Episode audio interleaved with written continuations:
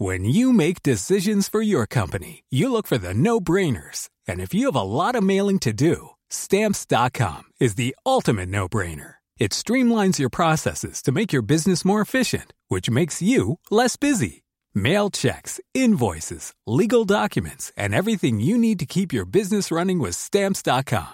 Seamlessly connect with every major marketplace and shopping cart. Schedule package pickups and see your cheapest and fastest shipping options from different carriers. With rates up to 89% off USPS and UPS rates. And with the Stamps.com mobile app, you can take care of mailing and shipping wherever you are. Make the same no-brainer decision as over 1 million other businesses with Stamps.com. Sign up with Code PROGRAM for a four-week trial, plus free postage and a free digital scale. No long-term commitments or contracts. That's Stamps.com. Code Program.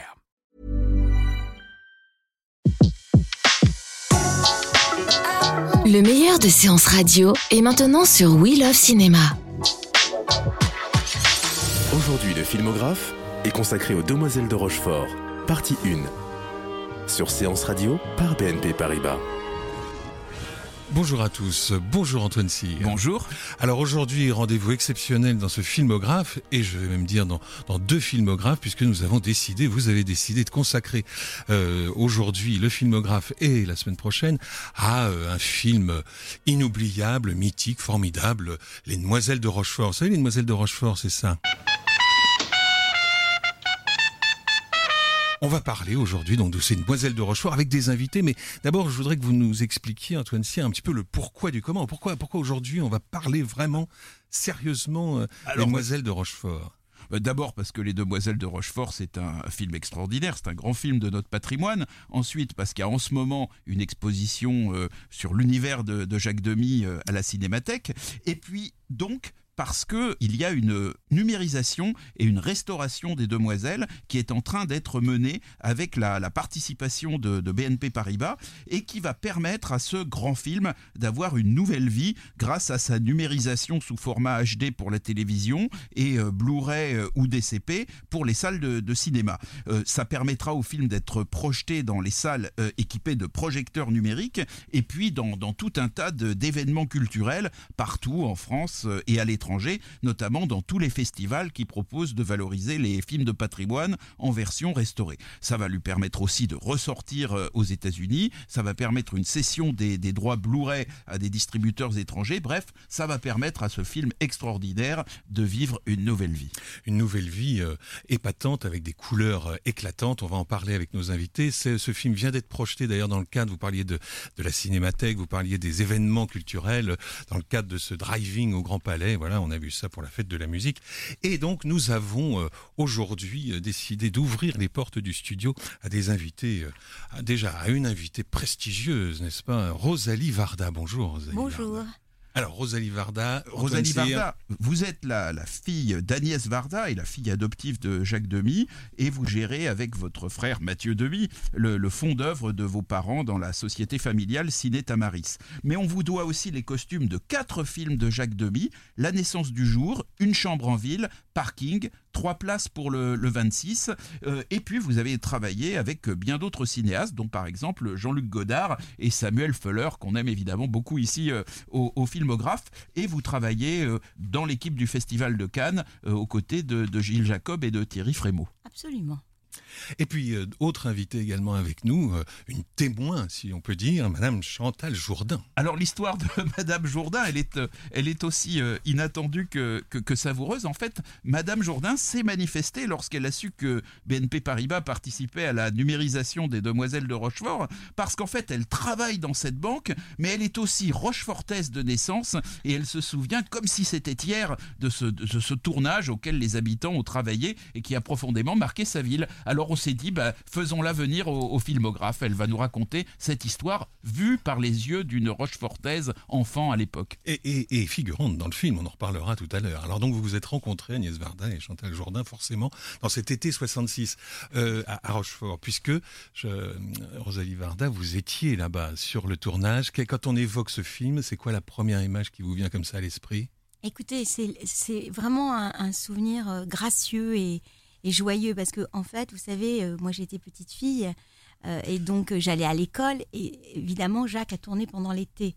Donc le grand, grand, comme ça, le, projet pour moi c'était dernier jour de classe, hop, on allait à Rochefort et je suis restée assez longtemps sur le tournage. Et j'ai beaucoup de souvenirs sur ce tournage parce que c'est un âge où, vraiment on se rappelle. j'avais j'avais 8 ans, donc on se rappelle bien, si vous voulez. Et j'ai vraiment eu euh, beaucoup d'échanges avec les acteurs, l'équipe. Je logeais dans, dans l'hôtel. Ça a été vraiment un, un moment, euh, si vous voulez, mon premier vrai souvenir de tournage. Et vous retrouviez Catherine Deneuve. Vous aviez été la fille de Catherine Deneuve dans les parapluies de Cherbourg. Absolument. Mais Catherine, si vous voulez, elle faisait partie de la famille. C'est comme Michel Legrand. Euh, Il y, a eu- il y, a eu- il y a eu ces années de bonheur. Moi, j'appelle ça ces années de bonheur. C'est-à-dire à partir moment où euh, Michel Legrand et Jacques Demy ont, écrit Les Parapluies de Cherbourg et que le film est sorti, il y a eu comme ça une espèce de dix ans, si vous voulez, de, de, de voyage, de nos familles ensemble, d'échanges. Voilà, donc euh, beaucoup de souvenirs. Mais je suis ravie d'avoir le témoignage euh, avec moi d'une Rochefortaise et, et figurante et tout ça, parce que, évidemment, moi, j'ai des souvenirs d'enfant. Donc, il y a quelque chose, euh, si vous voulez, de d'assez mignon. Tout me paraissait très grand, tout me paraissait très beau, très coloré. Et c'est amusant, vous savez, c'est une espèce de regard très différent. Alors, on, va peut-être bouleverser alors l'ordre des choses, puisque vous lancez euh, sur euh, Chantal Jourdain, juste pour préciser, vous êtes figurante dans la scène où Boubou sort de l'école. C'est ça Oui, pour que les ça, auditeurs sachent avec qui on est là pendant un petit moment dans le filmographe. Vous sortez de l'école, vous attendez euh, Alors j'attends, euh, j'attends, euh, je, je donne en fait la main euh, à un enfant.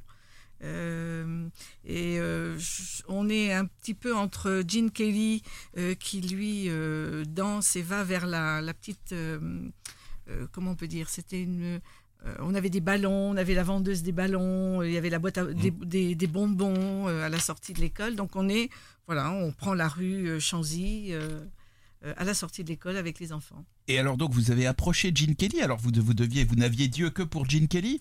Alors, pas Dieu que pour Gene Kelly, non. Nous, euh, nous avions les yeux pour Georges Chakiris, qu'on trouvait très beau garçon. Alors, c'est le moment peut-être de préciser que la semaine prochaine, dans le filmographe, euh, Antoine Cyr, Et ben oui, parce que Georges Chakiris, donc évidemment Georges Chakiris, il a été le, le formidable Bernardo dans, dans West Side Story euh, de, de Jérôme Robbins euh, et Robert Wise. Euh, il a eu d'ailleurs un Oscar pour ce, pour ce rôle, mais il fut aussi avec Grover Dale l'un des deux trépidants forains des demoiselles de Rochefort. Et, et figurez-vous que euh, on lui a téléphoné, il a répondu à mes questions depuis euh, Los Angeles, euh, tant sur le début de sa carrière que sur les, les demoiselles et sur le plaisir qu'il avait à tourner en Europe. Et le filmographe de la semaine prochaine sera consacré à cette interview de Georges Chakiris. le rendez-vous est pris. Donc, prochain filmographe. Toujours autour des Demoiselles de Rochefort. Ce film, euh, Jacques Demy l'a écrit donc avec euh, Michel Legrand, la musique. euh, pourquoi ah, mais, il a commencé quand même tout seul dans son coin. et comment a-t-il choisi Rochefort? Parce qu'on a beaucoup parlé de Rochefort. Alors Rochefort, c'est pas tout de suite son premier choix. Il y a eu Avignon hier, La Roche-sur-Yon. C'est quand même et dans ses films précédents, curieusement. Lola, c'est Nantes, La Baie des Anges, c'est Nice, euh, Parapluie de Cherbourg, Cherbourg. Euh, On a Marseille aussi. euh, Marseille. Bon, les villes portuaires, la mer, c'est important pour Jacques Demy. Je pense que la mer, euh, c'est déterminant. Après, c'est le port, parce que Jacques a toujours dit euh, que le port était quelque chose d'inspirant, parce que le port, on peut partir, on peut s'échapper, ou on peut arriver. Et puis le port véhicule comme ça des, des choses qu'il a toujours aimées, les marins, les bars, les putes, cette espèce d'univers. Mais c'est vrai, c'est une espèce d'univers comme ça où on peut imaginer des histoires. Et je sais par exemple que sur euh, Les Demoiselles de Rochefort, euh, ils étaient partis en repérage avec ma mère, Agnès Varda, et ils avaient fait beaucoup de villes. Et en fait, ils cherchaient une ville qui avait une architecture comme ça, avec une grande place, avec l'idée de l'espace pour les ballets.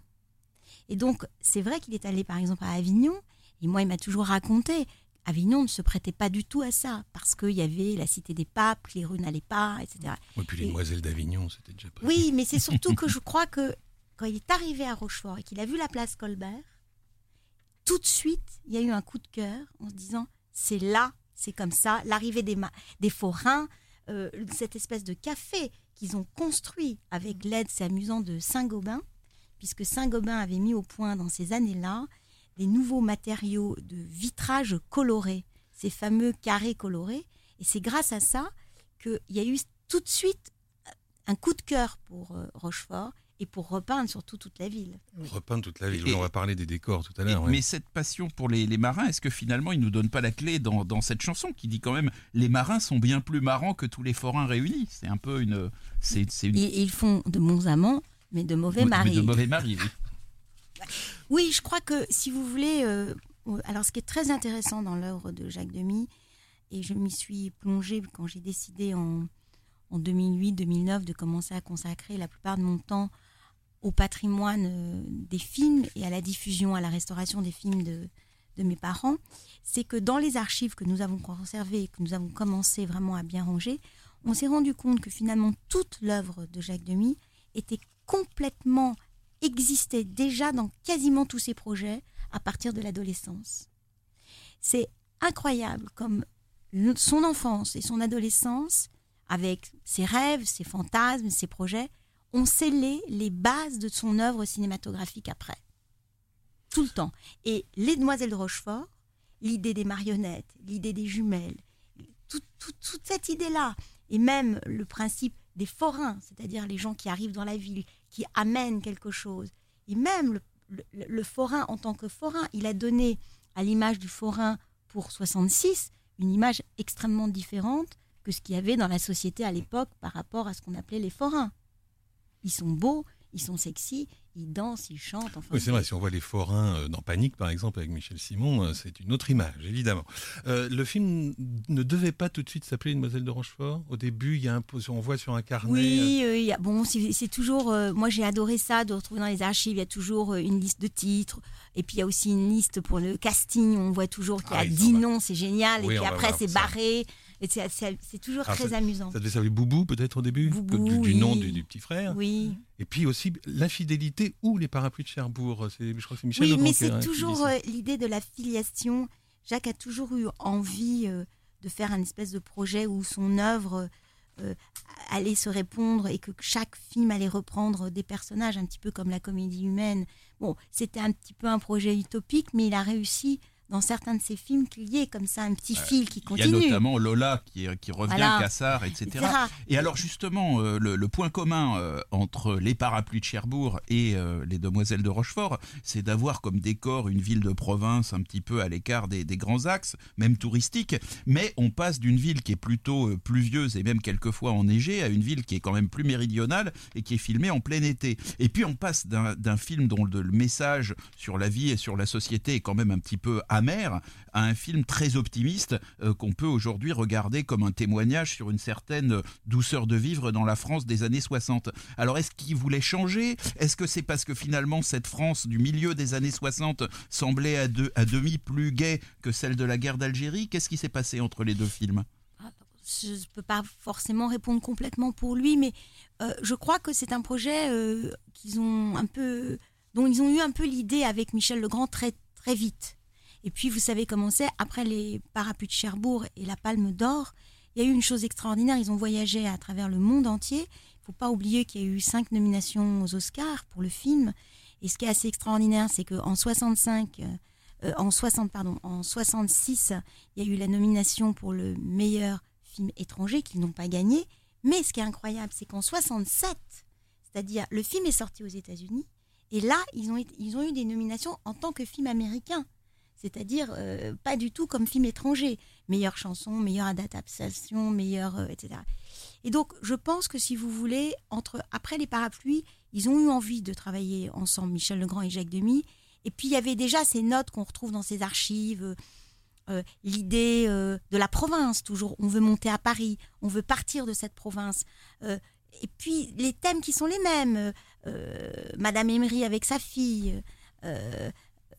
Et dans Les Demoiselles, euh, cette femme formidable, Danielle Darieux, qui est juste divine. Et Jacques avait déjà envie de, de travailler avec Danielle Darieux. Ça faisait partie de ces héroïnes qu'il avait fait absolument rêver dans son adolescence qui est fille-mère, deux fois, de deux lits différents.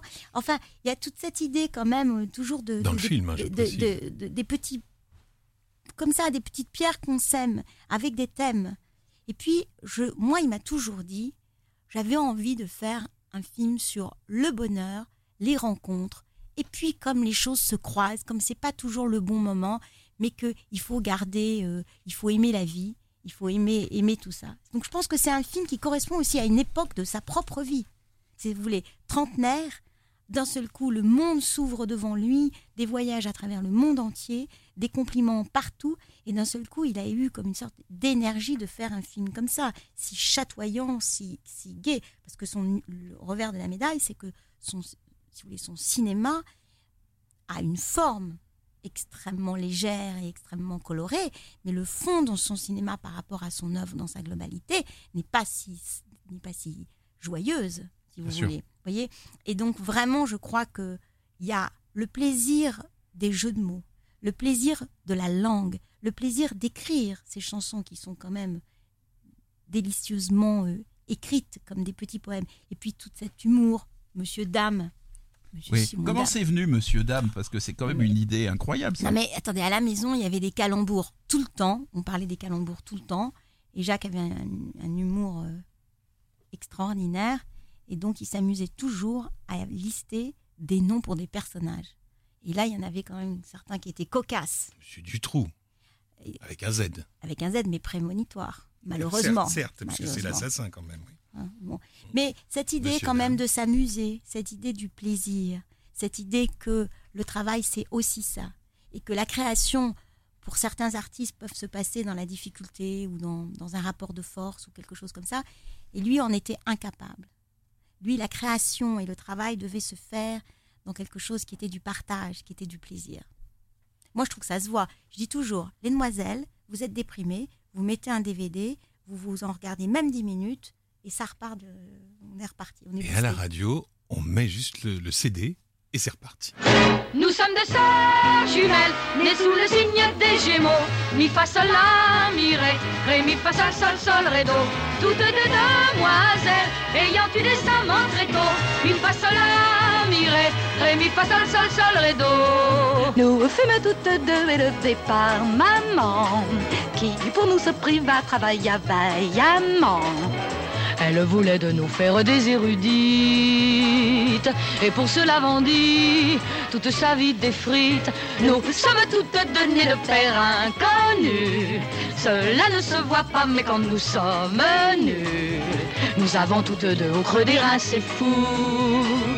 Un grain de beauté, qu'il avait sur la joue. Nous sommes deux sœurs jumelles, nées sous le signe des Gémeaux. Mi fa sol la mi ré, ré mi fa sol sol sol ré. Et mon ritournelle, les calembours et les bons mots. Mi fa sol la mi ré, ré mi fa sol sol sol ré nous sommes toutes deux joyeuses et ingénues, Attendant de l'amour ce qu'il est convenu. D'appeler coup de foudre. Aux sauvages passions. Nous sommes toutes deux prêtes à perdre raison. Nous avons toutes deux une âme délicate, Artiste passionné, musicienne, acrobate, cherchant un homme bon. cherchant un homme beau. Bref, un homme idéal, avec ou sans défaut. Nous sommes deux sœurs jumelles, nées sous le signe des Gémeaux. Mi fa sol la mi ré, ré mi fa sol sol c'est do. Du plomb dans la cervelle, de la fantaisie à gogo. Mi fa sol la mi ré, ré mi fa Je n'enseignerai pas toujours l'art de l'arpège. J'ai vécu jusqu'ici de leçons de solfège. Mais j'en ai jusque-là, la province m'ennuie.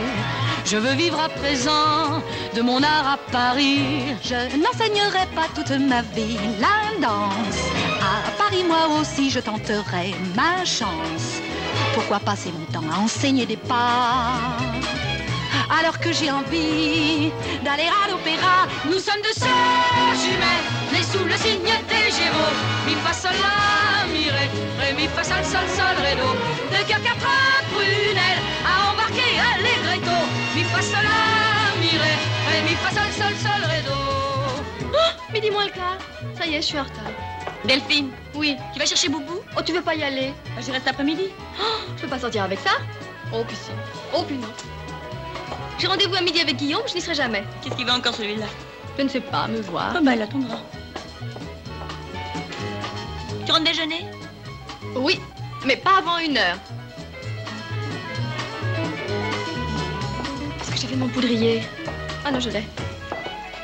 Jouant du violoncelle, de la trompette ou du banjo, aimant la ritournelle, les calembours et les bons mots, du plomb dans la cervelle, de la fantaisie à gogo. Nous sommes sœurs jumelles, mais sous le signe des Gémeaux. Le filmographe sur Séance Radio est consacré aujourd'hui et la semaine prochaine aux Demoiselles de Rochefort. Et nous avons avec nous Antoine Cyr, Rosalie Varda et Chantal Jourdain. Rosalie Varda euh, qui nous raconte comment ce, film est né. Évidemment, euh, aujourd'hui, il nous paraît tellement évident, tellement classique, tellement chef-d'œuvre que, mais ça a été très long à, monter financièrement ce projet. Il a rendu hommage souvent à la productrice euh Mac Bodard. Alors, je voudrais parler de Mac Bodard un tout petit peu. C'est une femme formidable. C'est un personnage, Mac Bodard. Elle était mariée à Lucien Bodard, grand journaliste. Euh, elle a vécu en Indochine, elle est revenue en France, elle s'est séparée et elle a eu un coup de foudre réciproque avec Pierre Lazareff. Pierre Lazareff étant quand même, euh, Antoine, vous pouvez peut-être... Le, le, dieu de la presse à l'époque. Voilà. Et patron de François, c'est ça, exactement. Voilà. Maîtresse euh, officielle, mais cachée, n'est-ce pas? Bon. Et quand euh, Michel et Jacques euh, n'arrivaient pas à trouver un producteur pour les parapluies de Cherbourg, quelqu'un leur a dit Vous savez, Pierre Larazarev, c'est un homme formidable, il faut lui envoyer un petit mot par pneumatique. Pneumatique, ce qui n'existe plus. C'est extraordinaire qu'on envoyait ces petits mots par la poste dans des petits tubes qui arrivaient à la poste du quartier. Qu et Là, il l'aurait appelé voilà. sur son portable bon. aujourd'hui, c'est ça Voilà. Et en fait, Jacques a écrit à Pierre Lazarev et on lui avait donné le conseil très court, le mot, parce qu'il en reçoit beaucoup 12 lignes. C'était un, tweet, quoi. C'était un tweet. J'arrive pas à monter mon film. Euh, c'est tout chanté. Euh, c'est sur la guerre d'Algérie. C'est sur la guerre qui détruit tout. C'est sur une histoire d'amour. C'est sur la vie. Parfait. C'est de jolies descriptions des parapluies de Cherbourg. Le lendemain, Pierre Lazareff lui a donné rendez-vous. Et il lui a dit bah, écoutez, je vais vous faire rencontrer une productrice. Euh, etc. Mac Baudard. Bon, évidemment, Jacques ne savait pas que Mac Baudard était sa maîtresse. On a su ça un tout petit peu après. Et c'est une femme extraordinaire qui a lu le, script, mais c'est surtout que Michel Legrand est venu lui chanter dans son appartement, parce qu'elle avait un piano, l'intégralité de la partition des parapluies de Cherbourg. Et elle a dit Je le fais. Et là, elle a mis quand même un an à le monter parce que c'était pas, pas si, évident du tout. pas évident. Et Pierre Lazareff, qu'on surnommait Pierrot les bretelles, enfin moi je le surnommais comme ça, il a quand même promis, il a dit mais attendez, moi à la sortie du film vous avez tout quoi, vous avez toute la presse et c'était effectivement un pouvoir à l'époque euh, énorme. Pierre Lazareff qui est intervenu d'une autre manière dans l'histoire du cinéma, puisque sa villa euh, a servi de décor au Bonjour euh, triste, à l'adaptation cinématographique de Bonjour Tristesse avec Gene Seberg. Antoine Cyr, le filmographe de, de séance radio. Pour, euh... pour, continuer, après le succès des Parapluies oui. Cherbourg, yeah. euh, ils ont eu envie de faire une comédie musicale à l'américaine, c'est-à-dire en fait vraiment le film de Jacques qui fait cet hommage au cinéma américain qu'il a aimé, avec évidemment des Américains, et quand même Gene Kelly, qui était pour Jacques le rêve absolu d'avoir ces deux générations. C'est-à-dire Gene Kelly d'un côté, Georges Jacquiris de l'autre, parce qu'il y avait cette idée, quand même, Gene Kelly avec tous ses films, euh, dont euh, Chantons sous la pluie, etc., et Georges Jacquiris avec... Euh, oui, sa histoire, évidemment. Et, et, et d'ailleurs, c'est curieux, puisque Rochefort a vraiment une architecture.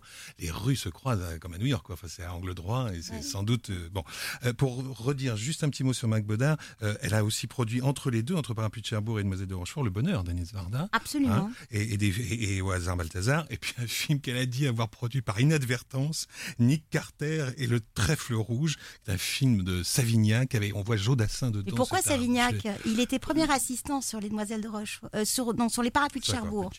Donc elle s'était connue comme ça. Elle a eu du mal à monter les Demoiselles de Rochefort. Ils ont fait une version américaine du film, ce qui est quand même extraordinaire. Oui, Et mon prochain projet, c'est de restaurer ça. Oui. Et donc ils ont enregistré une bande euh, avec les chansons en version donc euh, anglaise. Et lors du tournage, tous les gros plans ont été tourné en double version. Oui, ça se voit très bien sur les lèvres.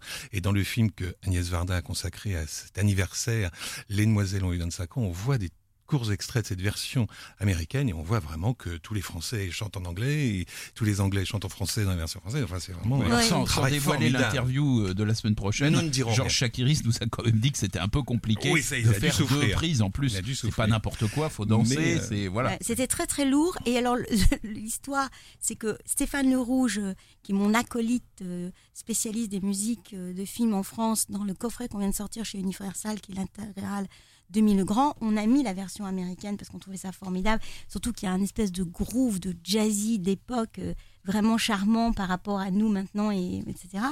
Et le film aux États-Unis n'est pas sorti en version américaine parce que les Américains, quand ils ont vu la version américaine et la version française, ils dit ah non mais nous on préfère la version française. Alors, Et ça, donc, en c'est plus, exceptionnel. parce oui, Ils n'aiment pas du tout les films sous-titrés ni doublés aux États-Unis. C'est pour ça que vous aviez toi, qui avait tourné une version euh, Voilà, donc complètement le américaine. comble de l'histoire, c'est que la pauvre Mac qui a financé cette version américaine qui a coûté énormément d'argent n'a pas pu l'exploiter.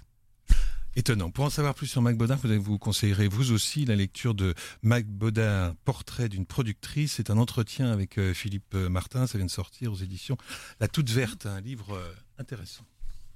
Alors, euh, peut-être qu'on peut parler maintenant plus en détail de Michel Legrand et on va rentrer dans ce travail qu'ils ont fait ensemble. Ils ont vraiment, paraît-il, leur réunion, leur séance de travail était enregistrée.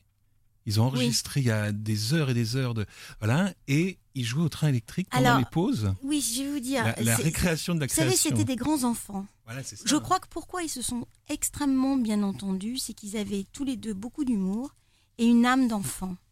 Donc, euh, à côté du piano, il y avait, pour les parapluies de Cherbourg, c'était un circuit euh, électrique de voitures. Ah, circuit Et 24. après, euh, ouais, les premiers circuits, voiture rouge, voiture bleue, deux voitures. Et après, il y a eu le circuit des trains électriques. Et ensuite, il y a eu les petits, petits avions télécommandés. Et ils, allaient sur des pistes euh, désaffectées, euh, de, de- euh, genre vers Guyancourt, et ils s'amusaient. Après, ils ont appris à piloter tous les deux. Donc, ils ont joué avec des gros jouets, qui étaient des avions. Jacques l'a revendu parce que Jacques, en fait, n'avait pas assez d'argent pour garder cet avion, donc ça, ça a duré deux ans, et puis il s'est dit, moi, je peux pas garder ça. Michel, euh, évidemment, l'a gardé parce que c'était pas comparable, disons, euh, financièrement. Mais vous savez ce que je trouve formidable, c'est que c'est un peu l'équivalent aujourd'hui d'une PlayStation ou d'un machin. Quand on voit aujourd'hui des artistes qui disent ah oui oui mais ils ont euh, les footballeurs ils ont des PlayStation ou l'autre il a une PlayStation. En fait c'était leur petit jeu quoi. Donc ils travaillaient deux heures et après il y avait pause. Et là on faisait compète de voitures. Et moi j'avais le droit de jouer de temps en temps avec eux quand j'étais très sage, Très sage. très sage. Et ça arrivait souvent quand même. Mais, mais alors il paraît aussi que quand ils avaient terminé, et ça c'est pour les parapluies, quand ils avaient terminé une scène triste, ils disaient voilà on a terminé le deuxième ou le troisième mouchoir, que chaque scène devait Non, déboucher pire sur... que ça, pire que ça. Il disait ah faut qu'on fasse, faut qu'on les fasse pleurer là. Non non c'est pas assez là. Il faut qu'il y ait des Kleenex. Il faut y aller. C'est-à-dire qu'ils avaient l'idée de, de faire une histoire comme ça où, on pleure, où, où on pleure au cinéma. Pourquoi aussi? Parce que Jacques disait mais c'est formidable de pleurer au cinéma. C'est ça fait du bien. On sort de là. On est, on a de l'émotion. On, est voilà. Donc ils avaient vraiment aucun scrupule. à Alors, nous- cela dit, à on- nous on- faire pleurer, à nous faire rire. Voilà, on pleure Voilà. sur les parapluies, mais sur les demoiselles, euh, Voilà. on- on s- au contraire, on Oh, il y a est de l'émotion euphorisé. quand même. Mais c'était joyeux, vous oui. savez, à l'époque, il y avait des mini-cassettes. Donc en fait, Jacques mettait un radiocassette sur le piano et il enregistrait. Euh, on a retrouvé toutes ces bandes, mais longtemps, enfin longtemps, quelques années après sa mort, quand on a commencé à ranger, parce qu'on a eu du mal euh, lors, de son décès de tout ranger, puis ma mère n'y arrivait pas, moi j'étais trop jeune, et euh, on a retrouvé toutes ces cassettes. Et c'est comme ça qu'avec Stéphane Le Rouge, on a pu prendre de ces maquettes, si vous voulez, des petits essais qu'on a mis d'ailleurs dans l'intégrale de mi euh, DVD, on avait mis un CD audio et qu'on a mis aussi des extraits. Vous nous confirmez que cette rencontre formidable, le grand demi, c'est un peu le fruit du hasard, puisque ils se sont rencontrés sur Lola, mais que c'était pas Michel Legrand qui devait faire non, la non, musique non, de Lola. c'était- c'était Quincy Jones. Euh, Jacques l'avait contacté, il était venu à Paris, ils étaient même allés ensemble à Nantes, repérer pour le tournage. Et puis après, Quincy Jones est revenu en- à Paris et il est parti faire une tournée en Europe, euh, je crois en Allemagne, etc. Et il n'a plus jamais donné signe de vie. Mais ce qu'il faut aussi euh, remettre dans le contexte, c'est qu'à l'époque, il n'y avait pas de téléphone portable, il n'y avait pas d'email, il y avait de se joindre. c'était un peu compliqué. Et c'est en allant euh, dans le magasin de musique, au Lido Musique sur les Champs-Élysées, qui était l'endroit où Jacques allait toutes les semaines pour acheter toutes les nouveautés qui sortaient en, en vinyle 33 tours. Il a parlé avec le responsable du département de jazz qui lui a dit tu, devez se connaître bien, il y a un, un, musicien français qui vient de faire la musique euh, de Amérique Insolite de Reichenbach. Il a du talent, vous devriez écouter, etc. Et il avait fait aussi ses chansons pour le film de Godard, euh, Une femme est une femme aussi, qui est une comédie musicale de Godard. Voilà. C'est drôle d'ailleurs, curieusement, Mais pas chez après Godard. ça Ah non, c'était avant. C'était avant, Ouais. oui. Et ils se sont rencontrés comme ça, et puis euh, je crois que l'alchimie a tout de suite fonctionné. Mais ce qui est rigolo, c'est que Jacques a demandé à Agnès Varda d'écrire le texte de la chanson de Lola en disant Je ne sais pas écrire des chansons. Donc c'est assez rigolo quand on pense que, quand même, après, euh, non seulement des chansons, mais plusieurs chansons il a écrit. Alors ces, chan- ces chansons, on en écoute un petit peu comme ça dans l'émission. euh, On, on le sait, on le sait pas trop, mais à part Daniel Darieux qui effectivement chante sa partition, les autres comédiens ont été doublés. Et puis alors, euh, en plus, il y avait à l'époque des, des chanteurs qui n'étaient pas des chanteurs vedettes, mais qui euh, étaient en fait connus dans le métier comme étant de très grands chanteurs. Par exemple, Anne Germain, c'était une très grande chanteuse. Georges Blanes, c'était quelqu'un... Georges Mhm. Blanes euh, qui, qui double Michel Piccoli, c'était quelqu'un qui était vraiment connu comme euh, étant un des me- une des meilleures voix de la chanson française dans le métier, alors même qu'il n'était pas connu comme, euh, comme vedette. Oui, je crois que là. Michel Legrand qui les avait trouvés. Là, là, si vous voulez, c'est vraiment l'alchimie de, de. Vous savez, c'est assez intéressant entre quand on parle et quand on chante. Est-ce que notre voix, est-ce que notre tessiture change? Et c'est flagrant dans les essais euh, musicaux faits avec Delphine Seyrig. Je ne sais pas si vous les avez entendus dans le, dans le CD qu'on a mis Pour Podane, je pour suppose. Podane. Mm. Euh, on a eu l'autorisation de Duncan, son fils, de les mettre. Euh, c'est vraiment intéressant, c'est de voir que quand elle parle, elle a cette voix, mais inimitable, si vous voulez, de Delphine Seyrig. Et quand elle chante, elle perd cette particularité et ce charme. Et si vous voulez, le travail de Michel et de Jacques, ça a été de trouver des voix qui permettent de penser que quand on passe du parler au chanter, c'est la même voix. Et c'est vrai que c'est parfaitement réussi. hein. Et, et c'est un problème qu'il n'avait pas eu sur les parapluies de Cherbourg, parce que tout le monde chantait tout le temps. Avec là, il y avait une alternance parole, euh, comédien Exactement, donc, et chanteur. Donc c'est Et ça puis la compliqué. technicité, si vous voulez, la partition de Michel Legrand, qui paraît simple, Mm. comme ça, qui paraît Mm. légère et simple, et techniquement, vocalement, extrêmement Et difficile. qui n'était donc ouverte qu'à des chanteurs ayant de, de très bonnes compétences vocales. Ah non, mais- Et d'ailleurs, sur les parapluies de Cherbourg, on avait aussi euh, Danielle Licari, Mhm. qui a été une chanteuse euh, extraordinaire, elle aussi. et Christiane Legrand, la sœur de Michel, euh, Mhm. pour Madame Emery. D'ailleurs, le- le- le- le- la réalité, c'est que quand les chanteurs ont voulu chanter, parce que les époques avaient changé, les, choses avaient évolué, oui, excusez-moi, les, comédiens qui voulaient chanter, bah, ça n'a pas été possible, notamment quand Jacques a fait après le projet d'une chambre en ville, où euh, qu'il avait au départ écrit pour Catherine Deneuve et Gérard Depardieu. Ils ont voulu chanter tous les deux, c'était impossible. Donc même euh, Gene Kelly ne chante pas parce que euh, il avait, je crois qu'il n'avait pas vraiment le temps de faire cet, un- cet investissement. Qu'est-ce qui s'est passé? Alors, je sais pas. euh, ça, c'est une bonne question. J'en ai pas vraiment parlé avec Michel, mais euh, je sais pas si même. Pourtant, Gene Kelly, il avait chanté. Il a chanté dans certains de ses films, pas tous. hein. Je crois qu'il y a eu une espèce de mélange un peu subtil entre sa vraie voix et sa fausse voix, même dans les comédies musicales américaines. Je ne sais pas. Et par contre, Danielle Darieux, elle, chante parce qu'elle avait, elle, elle, Danielle, elle avait euh, chanté dans ses films, Premier Rendez-vous, et etc. C'était une vraie chanteuse. Et elle a chanté aussi après dans une chambre en ville. Et par contre, Jacques Perrin ne chante pas, lui non plus. Et c'est un certain Jacques Revaux qui, 3-4 mois après les parapluies de Cherbourg, va sortir cette fameuse chanson, euh, comme d'habitude, avec Claude François. C'est lui qui a, voilà, puis après travaillé avec Sardou. C'est la voix de euh, Jacques Revaux qu'on va entendre maintenant. Imaginez Jacques Perrin, la chanson de Maxence. Je l'ai cherché partout, j'ai fait le tour du monde.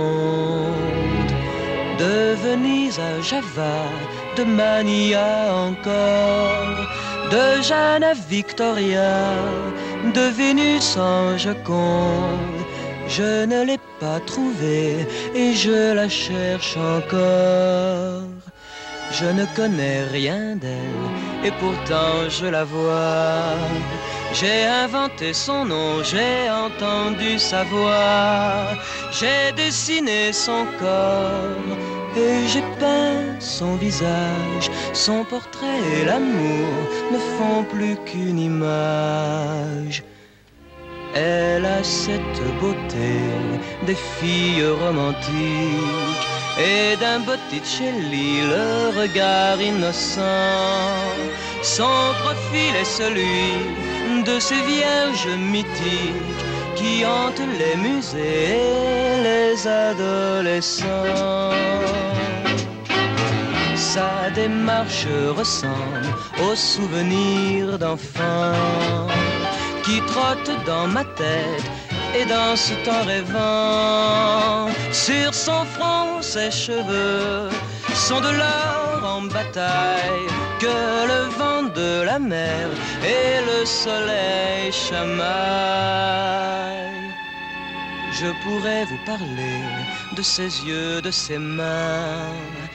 Je pourrais vous parler d'elle jusqu'à demain. Son amour, c'est ma vie, mais à quoi bon rêver? Je l'ai cherché partout, je ne l'ai pas trouvé.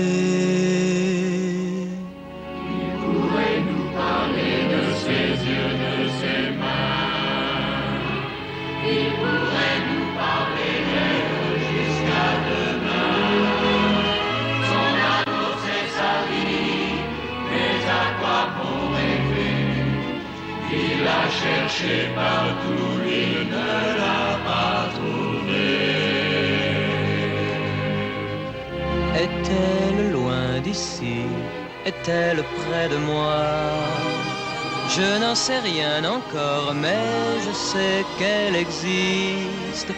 Est-elle pécheresse ou bien fille de roi? Que m'importe son sang, puisque je suis artiste et que l'amour dicte sa loi. Sur Séance Radio, c'est la suite du filmographe, toujours avec Antoine Cyr, bien sûr, toujours avec Rosalie euh, Varda avec nous et Chantal Jourdain, qui nous écoute attentivement, mais dont on va entendre le témoignage dans un instant, puisqu'on va arriver dans cet été 66, bel été, et été chaud à Rochefort en particulier, le, le moment du tournage que vous avez vécu. On va parler quand même un petit peu de ce choix des comédiens.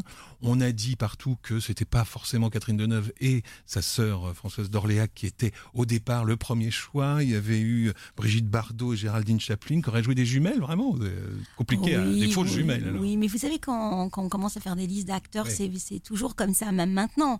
Un metteur en scène commence à il met, il met 15, 15 actrices, 15 acteurs, et puis après, c'est ça, ça part, et puis on reste. Et puis d'un seul coup, il y a. C'était l'évidence. Vous savez, je crois que c'est c'est merveilleux que, que les deux sœurs d'Orléac aient fait ce film. D'abord parce que elles étaient sœurs, elles étaient complices. Et puis moi, j'arrive toujours à penser, euh, j'ai toujours cette petite chose douce, cette petite mélodie de me dire que Françoise d'Orléac, malheureusement, est décédée très, très vite après, après, un an après. après, et qu'au fond, ce film pour Catherine a été évidemment extrêmement important. Ça veut dire qu'elles ont été complices, elles ont partagé ce, ce moment exceptionnel d'être sur un tournage, de danser ensemble, de chanter ensemble. Elles sont parties à Londres répéter pendant un mois. Il y a eu quelque chose quand même, euh, je pense que, si vous voulez, pour Catherine, euh, ça reste quelque chose d'important. Il y, a- il y a une interview, une interview de Françoise d'Orléac qui est sortie en 66, juillet 66. Je ne vais pas vous le dire intégralement parce qu'on n'a pas le temps, mais juste à la fin, j'ai la hantise de la fin, j'ai peur de la mort. Un an avant euh, ce- Oui. sa disparition, un accident de Oui, voiture. vous savez, moi Et- j'ai des jolis souvenirs avec Françoise d'Orléac, qui était une femme fantasque, extravagante, euh, comme ça. euh, Jacques râlait contre elle parce qu'elle se maquillait différemment tous les matins, donc elle était jamais raccord. Un jour, elle se mettait des taches de rousseur, le lendemain, elle changeait son eyeliner, euh, etc. Mais je crois que, si vous voulez, ça faisait partie aussi intégrante de sa personnalité. Et euh, on a tous été très tristes. Et Jacques et Agnès, au moment du, du décès de Françoise d'Orléac, Agnès était en montage, justement, des petits films 16 mm qu'elle avait fait sur le tournage. Et quand elle a appris la mort de Françoise, elle est sortie de la salle de montage et elle n'est plus jamais revenue. Et toutes ces pellicules, tout ce, tout ce film a disparu jusqu'à temps qu'elle le retrouve pour faire cet hommage au film. Donc c'était vraiment un gros choc. Et dans le livre dont on parlait tout à l'heure, euh, l'entretien, les entretiens avec Mac Bedard, elle raconte aussi que c'était, elle a appris la mort de Françoise Dorléac la veille du premier jour de tournage de Benjamin, le mémoire d'un puceau, avec Catherine Deneuve, qui a demandé euh, une petite semaine, mais elle a voulu faire le film quand même. Elle lui a proposé d'interrompre le film. Et on est, attendez, on est allé sur le tournage. Elle a appelé Jacques en disant j'ai besoin de soutien. Et Jacques et on est tous partis en famille sur le tournage de Deville pour rester avec elle et la soutenir.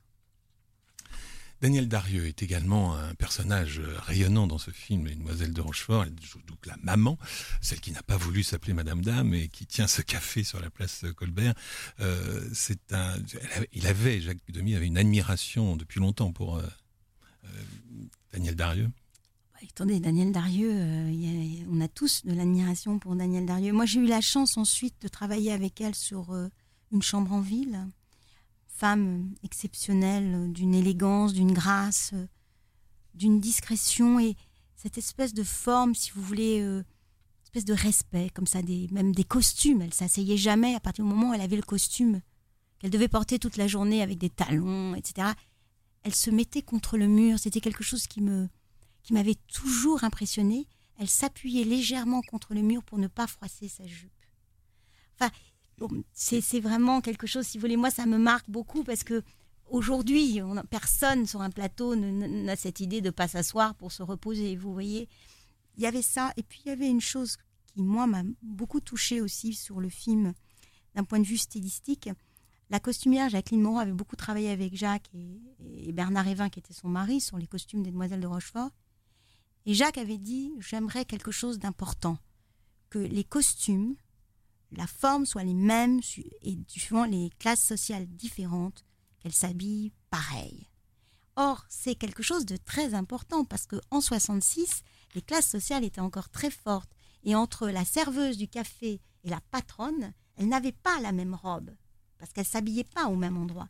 Et cette idée que la petite euh, comédienne Geneviève Teignet qui fait la serveuse, elle a la même robe quand elle sort que sa patronne, pas la même couleur, etc il y avait de Jacques cette envie, euh, si vous voulez, de montrer son attachement aussi aux classes sociales et son attachement, j'allais dire, euh, à faire des films qui ne sont pas politiques, mais où il y a une conscience de la société. Bien une sûr, conscience de la guerre. Oui. C'est très présent. Et justement, comment il arrive même dans un film comme ça, si léger, si joyeux, à dire c'est une petite touche, mais c'est important. Alors, ce, euh, Daniel Darieux, elle a beaucoup, euh, je crois, rendu à, Jacques Demy cette, euh, cette, euh, cette estime, ce respect, cette, cette affection. Elle l'a dit notamment dans l'univers de Jacques Demy, le, documentaire mmh. qui a été réalisé par Agnès Varda. Je crois qu'elle a, a, tenu à y témoigner. Oui, et puis vous savez, ils ont été toujours très proches, mais avec une certaine distance, parce que Daniel était une femme, en plus, qui est partie habiter en Bretagne assez vite qui a après tourné avec euh, Téchiné, avec Catherine Deneuve. Donc il y a eu quand même un vrai petit lien comme ça sur les années. Une femme exceptionnelle, une femme qui a eu une vie, on pourrait faire des heures sur Daniel Darieux. Euh, elle a quand même éclairé l'œuvre de Jacques. Je veux dire, euh, je crois que il, voulait même qu'elle tourne sur Podane, puis finalement ça s'est pas fait. C'est Micheline Prel, mais évidemment un personnage important. Bon, on continue la distribution, euh, mais rapidement. Alors, Georges Chakiris, on en reparlera la semaine prochaine. On va Jacques Perrin, qui, paraît-il, s'est fait décolorer, les cheveux chez le coiffeur de, la place euh, Colbert. non, même pas le coiffeur. Il est arrivé un dimanche pour tourner le lundi matin et euh, Jacques lui dit bah, écoute, on va te décolorer en blond platine. ah oui, bon, d'accord. Et la coiffeuse est venue avec de l'eau oxygénée et puis il s'est retrouvé blond platine. Il a eu un petit peu peur, comme ça. Et puis finalement, ça s'est bien passé. Et il reviendra dans Podane. Il reviendra dans charmant. Euh, il reviendra dans Podane. Euh, juste une courte anecdote qui me fait toujours rire quand je vois Jacques Perrin. Il me dit, il me raconte toujours cette histoire que je trouve très amusante. Il a eu plusieurs enfants, plusieurs femmes, etc. Et donc, dans les derniers enfants qu'il a eus, il leur a montré les Demoiselles de Rochefort et évidemment Podane. Et ses enfants petits ils le regardaient et disaient Attends, papa, c'est pas toi là, c'est pas toi. c'est rigolo, mais si vous voulez, parce ne pouvez pas croire que leur père, qui avait après des cheveux blancs, avait été blond et avait été le prince charmant. Et on notera qu'il a baptisé un de ses enfants Maxence. On se demande pourquoi. On se demande pourquoi. Et je crois bien que c'est lui qui joue d'ailleurs avec Daniel Dario dans un téléfilm de Jacques Santamaria qui s'appelle euh, euh, C'est toi, c'est tout. Et donc c'est amusant pour Daniel Dario d'avoir joué avec le père et le fils. Gene Kelly, on en parlait tout à l'heure. Donc, alors, il, y a- il lui avait proposé de, de faire la chorégraphie de tout le film. Et puis Oui, il a dit, j'ai pas le temps. Mais euh, c'est normal, euh, il, il était à Los Angeles et c'était compliqué, donc il n'a chorégraphié que ses, ses chorégraphies à lui. C'était. Alors, je sais, ce que j'ai appris, qu'il était hum, pas très sympathique, ce Gene Kelly, sur les tournages. Un peu compliqué, un peu star, etc. Mais bon, il s'est finalement quand même bien adapté. Peut-être ben, que vous, oui, vous avez euh, des souvenirs de ça, mais Agnès m'a toujours dit qu'il avait été. euh, Bon, que c'était un système américain, qu'il était un petit peu perturbé d'être en France, euh, c'était un peu compliqué pour lui, qu'il sentait qu'il y avait tous les jeunes qui étaient très très solidaires, et etc. Mais il a toujours gardé quand même de bons rapports avec Jacques et Michel. Et quand on a vécu aux États-Unis après, dans les années 67-68, on a continué à se voir. C'est vrai, vous dites qu'il avait, il y avait des jeunes autour et lui paraît effectivement un petit peu plus. hein, la, la génération, les critiques vont, beaucoup parler de, de ce vieux monsieur là qui, qui danse alors qu'il a 54 ans au moment du tournage. Oui, quand même mais c'est- pas, c'est euh, c'est- c'est comme ça, c'est toujours cette espèce d'injustice aussi. euh. Ouais, il est quand même très très en forme hein, quand Ouais, on le moi, je veux bien, euh, Moi, allons danser là, euh, hein, non quand il saute sur sa voiture, enfin, il Oui. est en dansant, il le fait quand même Oui. euh, avec une allégresse enviable. Alors Chantal Jourdain, justement, vous étiez là au moment où, où Gene Kelly dansait, chantait, et vous l'avez vu, vous étiez présente pendant ce tournage, vous avez un souvenir euh, ébloui Alors moi j'ai un souvenir euh, très très joyeux. C'était euh, beaucoup de musique, beaucoup de et puis tous ces tous ces danseurs qu'on avait euh, vus donc dans les films se trouvant à Rochefort pour nous c'était quelque chose d'assez Vous extraordinaire. dites qu'il y avait de la musique, c'est-à-dire qu'il y avait partout dans la ville, tout Oui. pendant tout le tournage. Oui, et- il y avait de la avait- musique partout. Alors il faut savoir, vous savez, Rochefort était une ville de garnison importante, et donc nous avons vécu euh, en fonction des défilés militaires de la musique militaire. Donc en euh, 66, Oui, ça a dû vous changer un peu. quand euh, l'équipe du film est arrivée et que nous avions de la musique partout, euh, ça nous a beaucoup changé. Oui, ça nous a un peu euh, bouleversés, chamboulés, mais dans le bon sens. Et alors la première rencontre avec ce film, vous étiez Place Colbert, vous êtes revenu voir vos parents en disant mais ils, ils ont Alors, euh, quand on a su que l'équipe euh, que l'équipe arrivait, vous savez, ça s'est propagé euh, comme la poudre. Donc, euh, on a commencé à voir euh, arriver les peintres. Donc là, ça a été déjà la première, euh, chose. Donc les volets sont devenus bleus, rouges, jaunes, roses. Et là, on s'est dit bon ben voilà, il se passe, il va se passer quelque chose. Et après? Alors l'équipe est arrivée, le Donc tournage, l'équipe est arrivée, le tournage a commencé, nous étions nous euh, scolarisés, donc euh, dès qu'on avait cinq minutes, euh, on allait, le point de rencontre c'était Place Colbert. Et le souvenir que j'ai, Place Colbert, il y avait une petite table, enfin derrière un camion, il y avait une personne qui recrutait justement les figurants. Et c'est à ce moment-là que, bah, avec des copines de classe, nous sommes allés nous inscrire. Comme ça. Comme ça.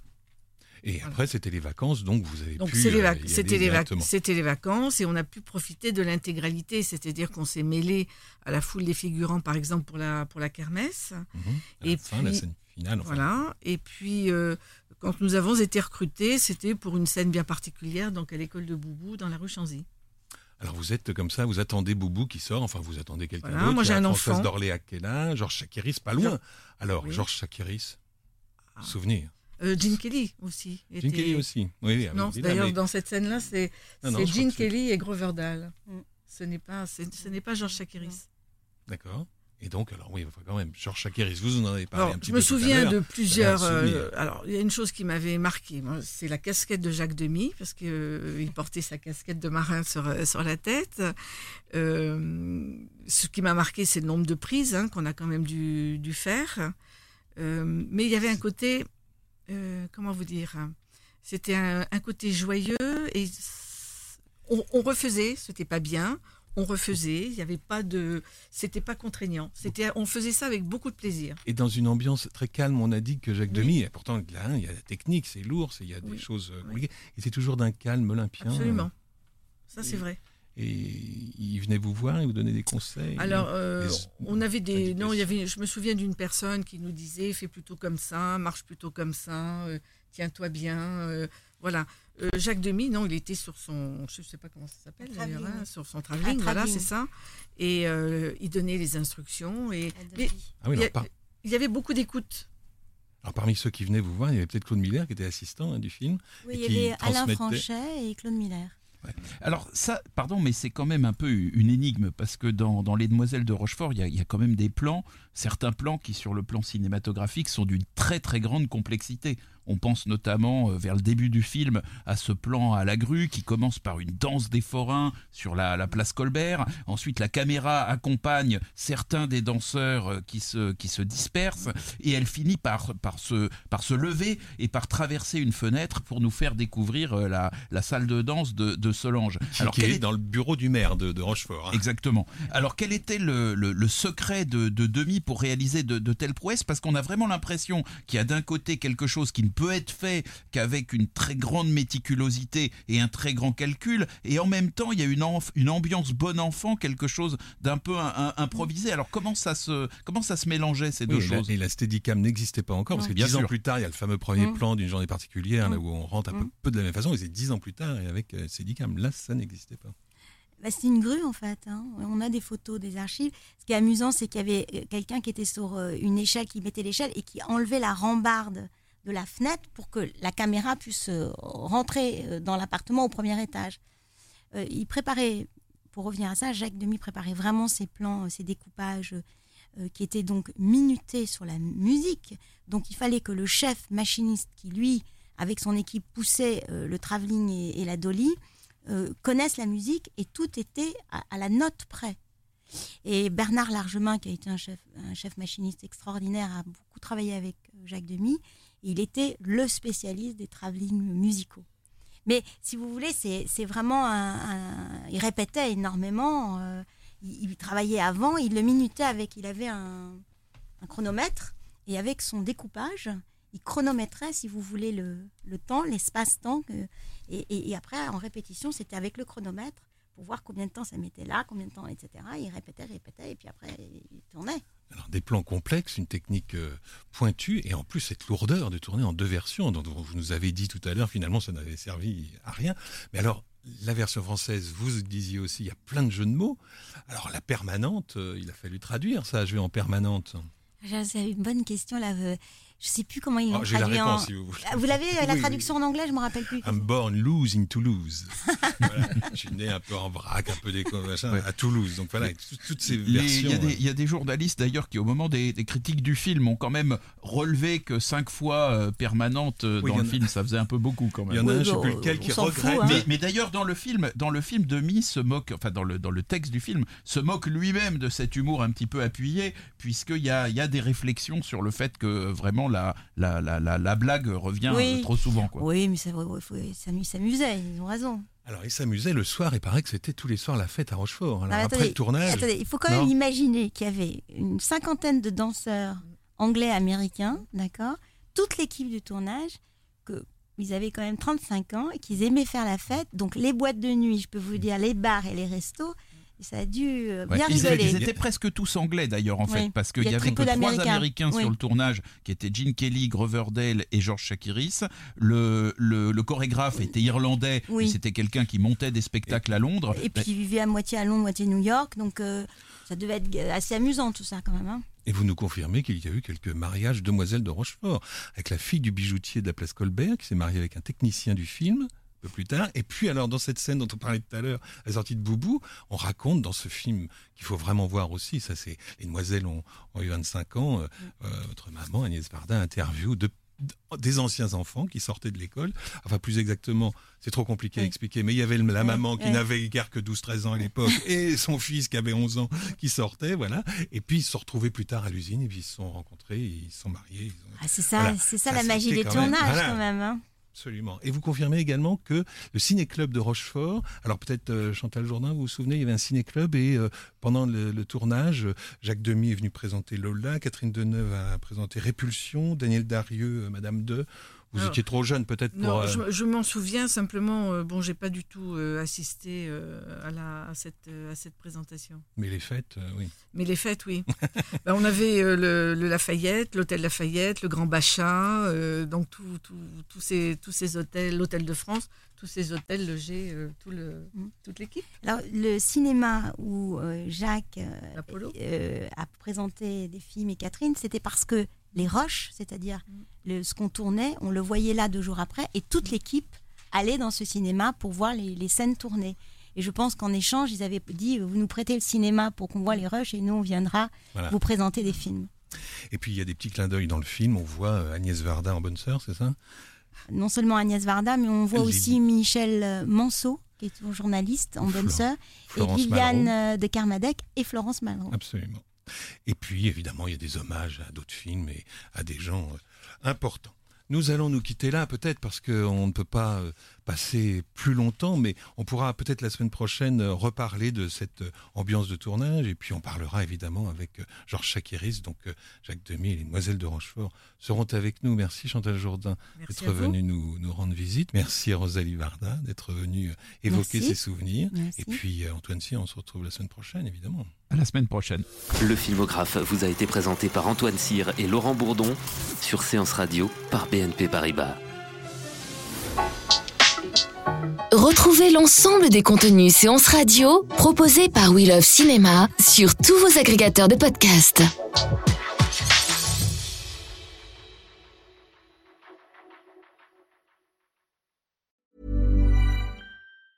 Mom deserves the best, and there's no better place to shop for Mother's Day than Whole Foods Market. They're your destination for unbeatable savings, from premium gifts to show-stopping flowers and irresistible desserts. Start by saving 33% with Prime on all body care and candles. Then get a 15-stem bunch of tulips for just $9.99 each with Prime. Round out Mom's menu with festive rosé, irresistible berry chantilly cake, and more special treats. Come celebrate Mother's Day at Whole Foods Market.